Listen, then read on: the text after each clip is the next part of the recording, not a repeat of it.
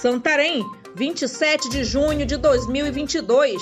Aqui é Lorena Morena, direto da redação do jornal O Impacto.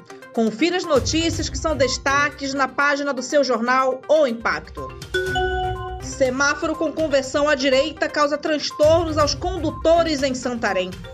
O fato é que as reclamações são constantes, principalmente no cruzamento da Barão do Rio Branco com Mendonça Furtado, no bairro Santa Clara, e isto interfere diretamente no investimento realizado pela Prefeitura e parceria com Secretaria Municipal de Mobilidade e Trânsito, com o intuito de dar maior fluidez ao trânsito. Questionado sobre a situação, o secretário municipal de Mobilidade e Trânsito, Paulo Jesus, nos informou que durante a instalação dos semáforos em dois cruzamentos, Mendonça com Barão e Rui Barbosa com a Cuiabá, os agentes estiveram acompanhando e orientando.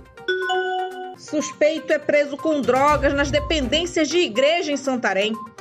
Militares do 3 BPM, durante rondas rotineiras, prenderam na manhã de sábado 25 um indivíduo com droga. O caso ocorreu na rua Sabiá, na grande área do Santarenzinho, em Santarém. De acordo com a PM, trata-se de Lucas Pinto Ferreira. A abordagem aconteceu ao avistarem atitude suspeita nas dependências da Igreja Santo Expedito, Durante revista pessoal, foi encontrado um invólucro de substância com forte odor característico de maconha.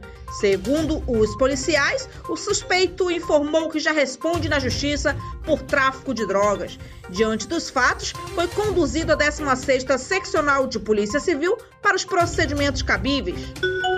Suspeito de estar infectado com doença da urina preta morre no Pará. Um homem morreu na sexta-feira 24 com suspeita mais conhecida como urina preta, no município de Óbidos, oeste do Pará. Ele foi internado em um hospital quando passou mal após comer peixe da espécie pacu Segundo a Secretaria de Saúde do Estado, SESPA, ainda na sexta-feira, a equipe da Vigilância Epidemiológica da cidade notificou três pessoas que fizeram o consumo da mesma espécie. A SESPA confirmou que os três pacientes notificados são residentes da zona rural do município de Óbidos e que apresentaram sintomas clínicos de dor muscular intensa, abdominal e urina escura após o consumo do peixe que é típico da região.